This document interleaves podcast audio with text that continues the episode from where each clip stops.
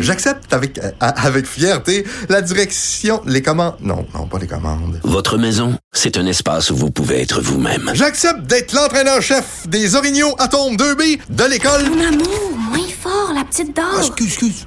Tu parles à qui? Elle mérite d'être bien protégée. Et vous méritez d'être bien accompagné. Trouvez la protection la mieux adaptée à votre maison avec Desjardins Assurance et obtenez une soumission en quelques clics sur desjardins.com. Protégez vos dépôts, c'est notre but. La SADC protège vos dépôts dans les institutions fédérales, comme les banques. L'AMF les protège dans les institutions provinciales, comme les caisses. Oh, quel arrêt! Découvrez ce qui est protégé à vos dépôts sont. Avertissement. Cette émission peut provoquer des débats et des prises de position pas comme les autres. Vous écoutez Sophie Durocher.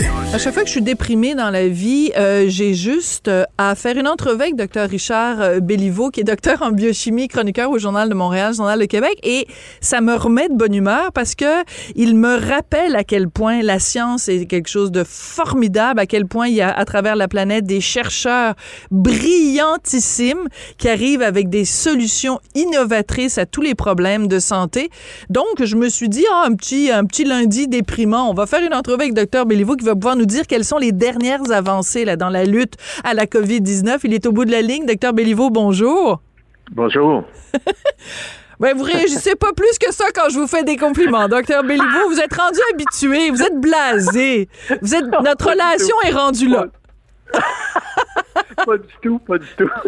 je suis, je suis encore en état de choc, c'est pour ça que je suis sans voix. Bon, bon, bon. Non, mais vous avez raison de vous, de vous impressionner de, des progrès de la science qui ont été faits dans, dans cette pandémie-là. C'est tout à fait exceptionnel.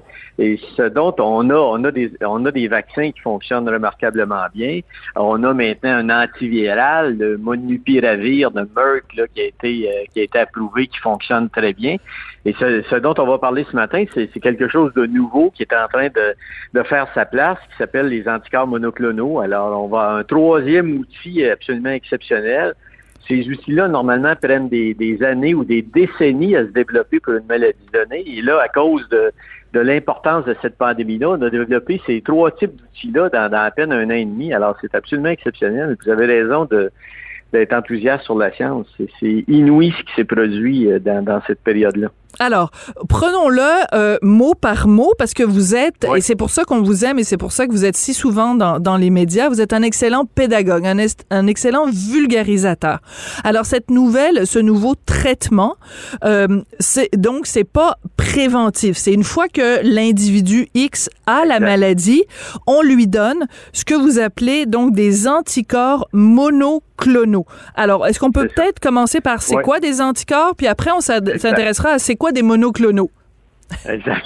Ben, D'abord, ce qu'il faut dire en tout début, c'est que ce, dont on parle ce matin ne remplace pas la vaccination. Hein. La, priorité, c'est de se faire vacciner. La seule façon de venir au bout de, au bout de cette pandémie-là, c'est la vaccination. Mais dans certains cas, euh, ces anticorps-là vont être utilisés. Alors, qu'est-ce que c'est un anticorps monoclonal? Ce sont des anticorps. Les anticorps, ce sont des, des protéines que le, le, corps produit pour se défendre contre un, agresseur. Mm-hmm. Alors, dans, dans ce cas-ci, les anticorps monoclonaux, c'est des anticorps qui sont fabriqués spécifiquement en laboratoire pour traiter une maladie. La différence entre un anticorps et un, monoclonal et un médicament ordinaire est énorme parce que les anticorps sont des macromolécules. Ce sont des, des grosses protéines, des immunoglobulines et c'est impossible de synthétiser ça biochimiquement en laboratoire. Les anticorps sont donc produits par des cellules qui sont cultivées en laboratoire pour leur capacité à produire un anticorps particulier. Incroyable. Donc, c'est comme un petit élevage, c'est comme un petit élevage, sauf qu'au lieu de faire pousser des carottes ou au lieu d'élever des, agneaux, on, cultive des anticorps. C'est fascinant. Oui, en fait, ce que les chercheurs de la compagnie, c'est l'entreprise, la firme Régénéron, ils ont pris des patients au début de la pandémie qui avaient survécu à la COVID et ils ont isolé euh, des lymphocytes de ces patients-là qui euh, ils ont testé euh, les anticorps produits parce que les anticorps sont produits par une classe de, globules blancs qu'on appelle les lymphocytes et ils ont testé tous les lymphocytes qui produisaient parce que chaque lymphocyte ne produit qu'un type d'anticorps. Alors si vous êtes par exemple un virus, si mettez si vous devenez un virus là, votre système immunitaire va réagir contre votre votre euh, votre euh, auriculaire droit, contre votre poignet gauche, contre votre cou, contre votre oreille droite, contre votre bon. Les- anticorps réagissent contre des portions données d'une protéine.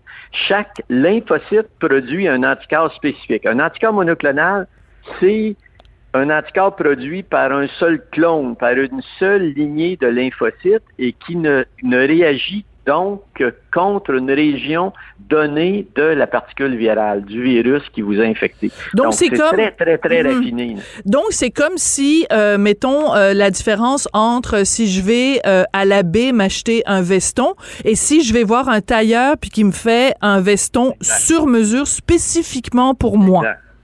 Exact.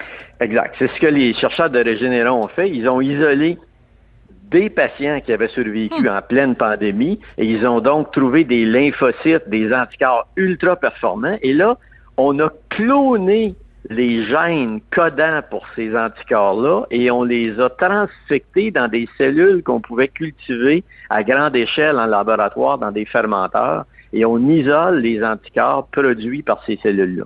C'est extrêmement compliqué. C'est la raison pour laquelle les traitements avec les anticorps monoclonaux coûtent à, à presque 100 fois le coût d'une dose de vaccin. Donc, c'est pas des, c'est, c'est, des traitements qui sont très dispendieux et qui ne seront pas à être distribués à grande échelle. On n'aurait pas les moyens là, de, de traiter tout le monde avec ces anticorps-là. C'est ça. Ce sont des, des, des médicaments très dispendieux. Mais il reste que, vous l'avez dit, donc on a option 1, la- les vaccins, puis il y en a de plus en plus, puis il y en a même un nouveau, là, on apprend ce matin, qui est rendu en phase 3. Donc, option numéro 1, les vaccins, c'est l'option qu'on privilégie. Option numéro 2, on a ce dont vous nous avez parlé dans une de vos chroniques euh, la semaine dernière, le, le piravir, là, le monopiravir, c'est ça, de Merck? Molnupiravir. Bon, c'est ça. Et là, on arrive avec ces anticorps monoclonaux. Donc, on est en train de se dire, bon, on a comme toute une panoplie de différentes façons. Donc, l'espoir à court terme, docteur Béliveau, c'est qu'on puisse vraiment, avec cette panoplie de moyens-là, venir à bout de cette COVID. Oui, ah ben oui, il n'y a, pas- a pas de doute là-dessus. Euh, tout, tout, euh, ce dont on parle ce matin, ces anticorps monoclonaux-là réagissent contre tous les variants qui ont été euh, qui ont été testés. Donc, c'est des outils qui s'ajoutent à notre à notre arsenal de lutte à la COVID.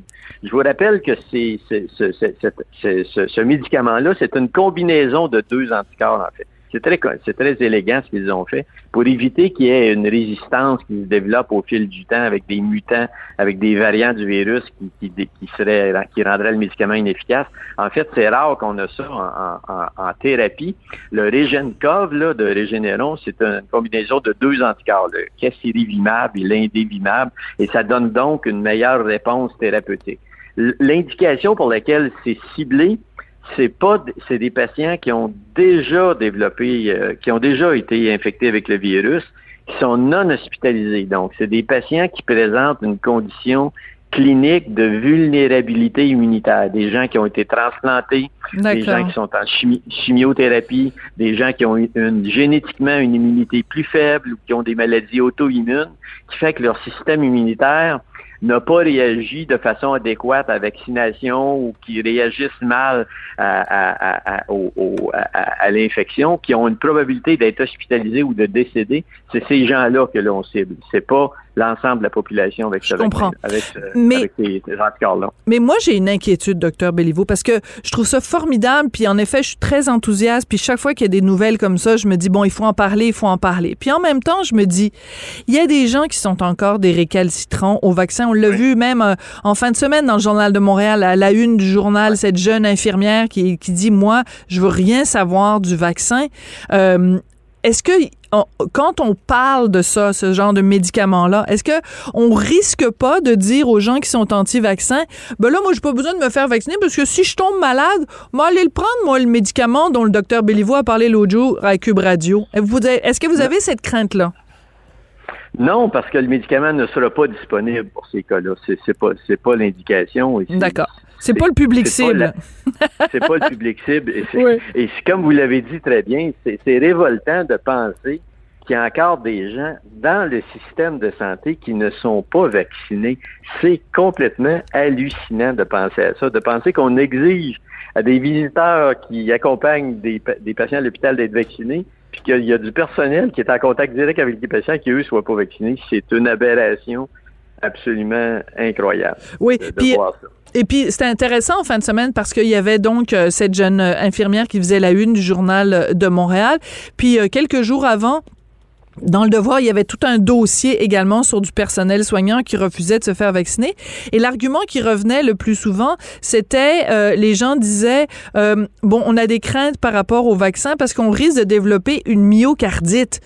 Mais je me disais, mais c'est quoi l'idée, là? Si vous avez, n'êtes pas vacciné, vous risquez de mourir. Qu'est-ce qui est le plus grave? Avoir une myocardite à cause du vaccin ou mourir?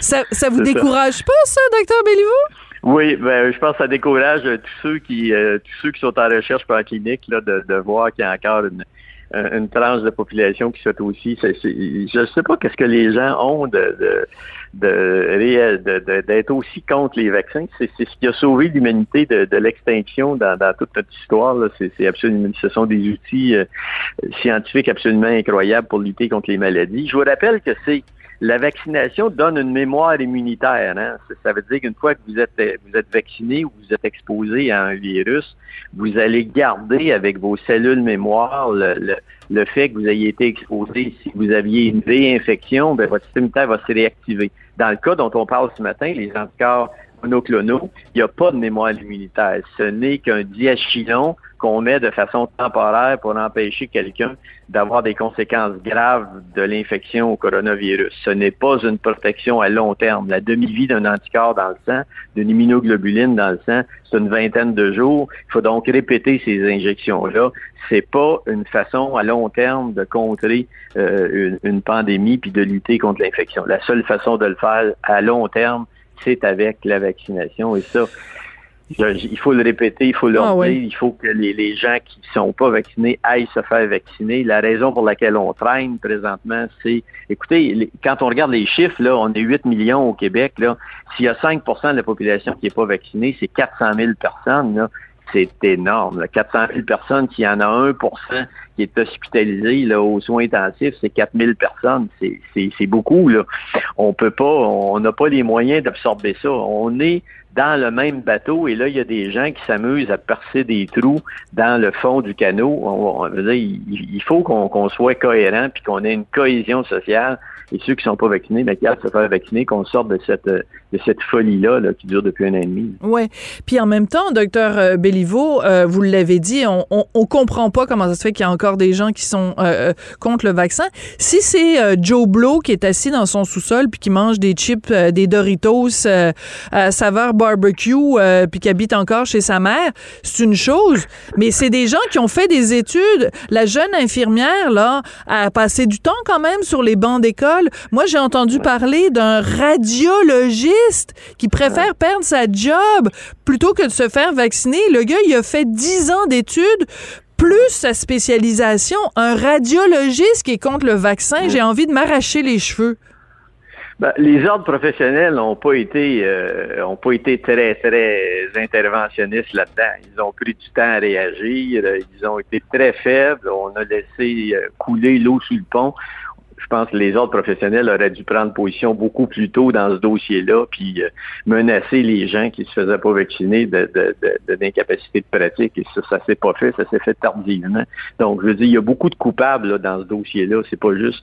Les récalcitrants, il y a de tout. Il, y a, des. Euh, il y a des gens qui ont peur, il y a des gens qui ont des craintes, il y a des gens qui sont ignorants, il y a de tout. Il y a des gens qui ont peur. Il faut euh, il, faut, je pense, aller sur le terrain, aller chercher ces gens-là, les, rationaliser, les, sensibiliser. Il y, a, il y a quelques récalcitrants qui sont qui, sont dans des complotismes, mais c'est pas l'ensemble. Il y a beaucoup d'ignorance, il y a beaucoup de peur, il y a beaucoup de.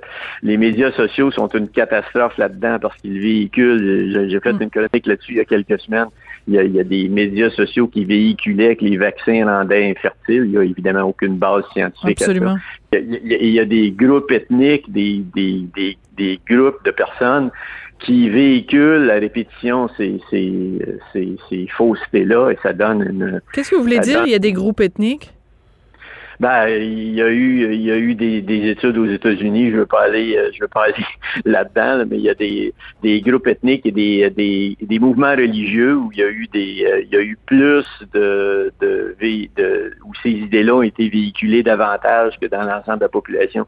Il y a des, des, des associations religieuses qui ont été très, très euh, qui ont été très nocives dans le, le, le, Hmm. le véhicule de, de ces faussetés-là euh, aux. États-Unis. Ben, sans, faire du profilage, sans faire du profilage, on peut dire qu'il y a en effet certains euh, groupes religieux ou certains groupes culturels qui sont plus réticents et qui, pu- et qui véhiculent donc des fausses informations. Donc, c'est important de, de Exact. contrer cette désinformation-là. Docteur Béliveau, c'est toujours un plaisir de vous parler. Docteur en biochimie, chroniqueur au Journal de Montréal, Journal de Québec. Ben, à la prochaine, à la prochaine déprime, la prochaine fois que je suis déprimée, ben, je vous appellerai pour que vous me remontiez le moral. Bonne journée. Merci, au revoir. Au revoir. Oui, en effet, c'est toujours euh, passionnant de parler avec le docteur euh, Béliveau et c'est comme ça que l'émission se termine. Je voudrais remercier Jean-François Paquet, la mise en onde à la réalisation, Florence Lamoureux à la recherche. Ben écoutez, euh, je vous l'ai dit euh, en début d'émission, je suis revenue sur l'entrevue avec Jean Héroldi et c'est bien la preuve que c'est Cube Radio que vous devez écouter, c'est là que ça se passe. Alors on se donne rendez-vous demain.